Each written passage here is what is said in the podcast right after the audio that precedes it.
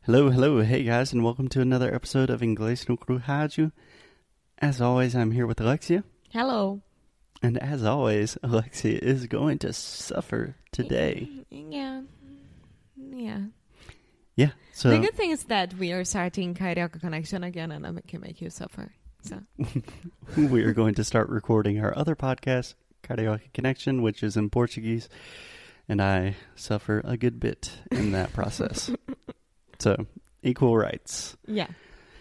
But today is probably going to be the last day that students can still sign up for Sound School 5.0 if applications have not ended. So we're going to talk about sounds and the title of this episode, at least in my head, is English is Crazy. O Oh, patrão tá maluco. Yeah. Okay, so I wanted to do this episode today, Alexia, because one of the biggest problems that all of our students have, and just English learners in general have, is English is not a phonetic language.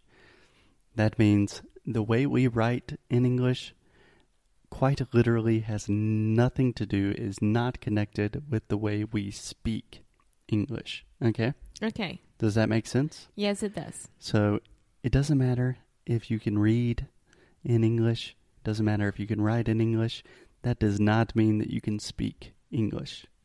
Okay? Uh-huh. So say it with me. English is not a phonetic language. Really? English is not a phonetic language. I can't say it enough. English is not a effing phonetic language. okay, so I wanted to just give some examples about how crazy English can be. And I thought it would be fun to make my girlfriend suffer So fun. live on air. so fun. So, Alexia, I have a list of mm, six words here. All of these words are relatively similar. Seven. Just make sure. Okay, great. And I want you just to try to say the first word for me. Through. The first word is through. Excellent. and just to clarify, this is T H R O U G H. Yeah.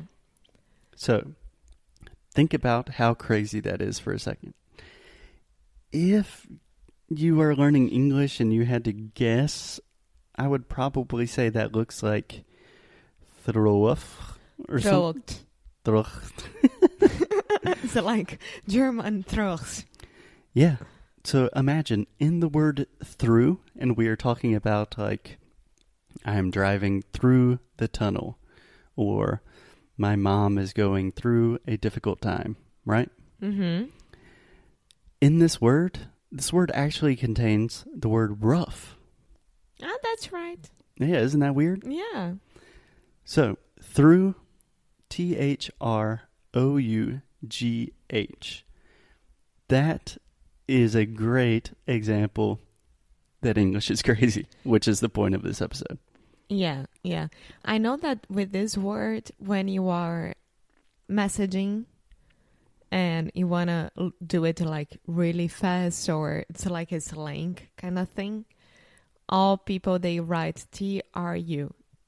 No, T H R U. No, no, no, no, No, no, no, no. You can look on Google. T R U would be true. Some people say true, like true that. Okay, Alexia is saying, no, no, the student is right. The teacher's not right. So, a lot of times when you see like drive through at McDonald's, they will spell it T H R U. Yeah, that yeah. Also, I never thought that this drive-through is the same as the through that we are talking here. So I thought it was like two different words, No, but I swear that that's the, the same Generation Z is saying TRU. word. Okay, next one. Yeah, so drive through comes from the word through, but the spelling T H R U, that is actually incorrect. That's not a real word, but it does make a lot more sense phonetically.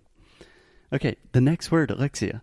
Can you tell me how to pronounce the past tense of throw? Like, I'm throwing a ball. This one is easy. Through. Sorry? Through. Okay, so what is the difference between the first word that we talked about and the second word Past. in in terms of pronunciation? Ah. E W. Okay, you're talking about the way we write. Yeah. What about the pronunciation? So the first word Through. we talked about, like, Through. what's What's the difference? Eu te falei que você ia sofrer hoje. No difference in pronunciation. It's the same damn thing. Through, through. I'm going to the drive through, and my dad threw the football with me. Wait, so I don't say through? I say through? Yeah, exact same pronunciation. I hate that. I love it. I love it. I hate it. I love it because it proves my point that every single one of you should do sound school. Okay, next word, Alexia. Can you just try this one for me?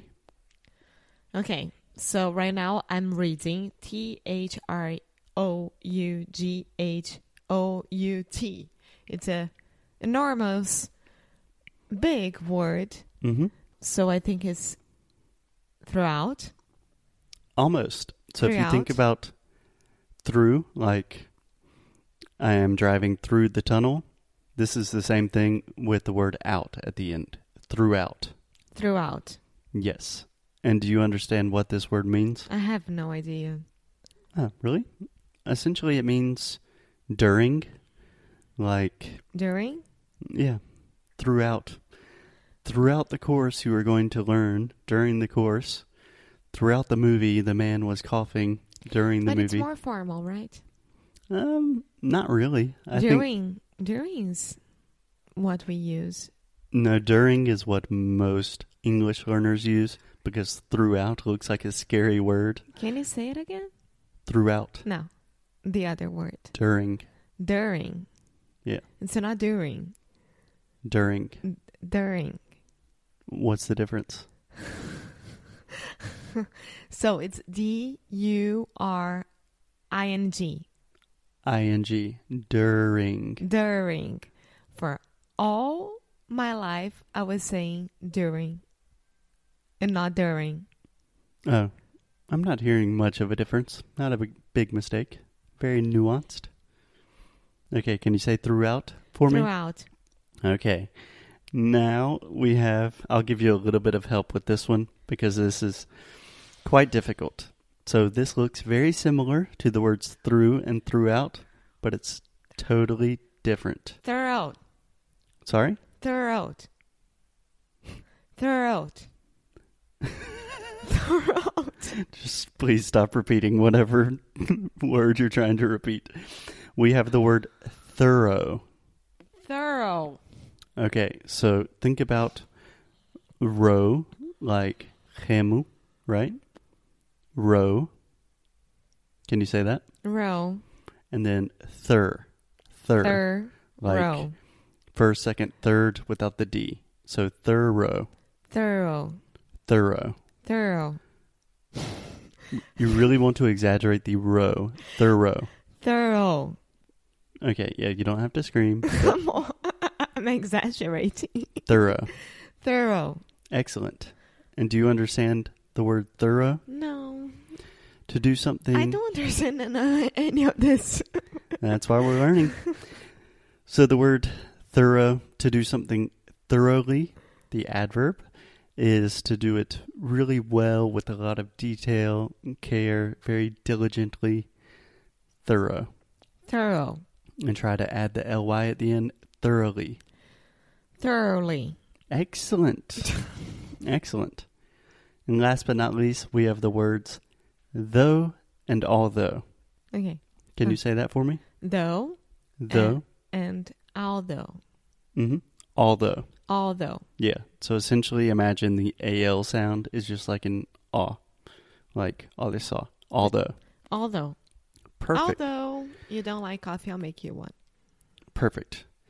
And imagine the word though. So though and although are synonyms, same thing. Imagine putting a T on the end of the word though. Can you do that for me? Huh? We have the word though. Uh huh. Add a T to the end. Although. t- So the word though, T H O U. don't. No, Why, why are you asking me to add an, a T if there is no T? I'm saying if you add a T, it changes to the word thought. Pensamento. Ah, ah. I'm well, that's too much for me right now. I'm just trying to prove my point, and I think I have that English is crazy. Thought. Now I see it. Yes. So we will include this list of words in the show notes. I think it will help. But if you agree with us that English is crazy, and I know this is really complicated today because I was having a little bit of fun with Alexia, but if these things seem really hard to you, we can break it down, we can make it easy, and we can teach you English the right way, focusing on sounds first. Yes, Alexia, do you have a question? Yeah, so when we are buying that Ben and Jerry's ice cream, that it's cookie dough, Cookie dough. is it the same? Like maybe it's written in a different way, but it's it says the same thing. Do you know, like dri- drive through is the same, but it's written No. Mm. in a different thing. No, okay, Dough and edible masa. okay. So That's what the D. dough and and what what's this one? We have dough, like cookie dough, Uh-huh. masa, with the D, and then we have though with the TH. It's the same pronunciation. no. D, D, dough, the, the, though. Dough and dough. Okay, Yeah, it's like a donut. okay. Okay. Well, I imagine everyone is as confused as Alexia is. And if you want these things to be clarified and simplified, come join us in Sound School. Any last words? Just do it because your life will be better and you won't be suffering right now, just like me. No pain, no gain. Okay, guys, as always, keep up the good fight. And lose well. Bye.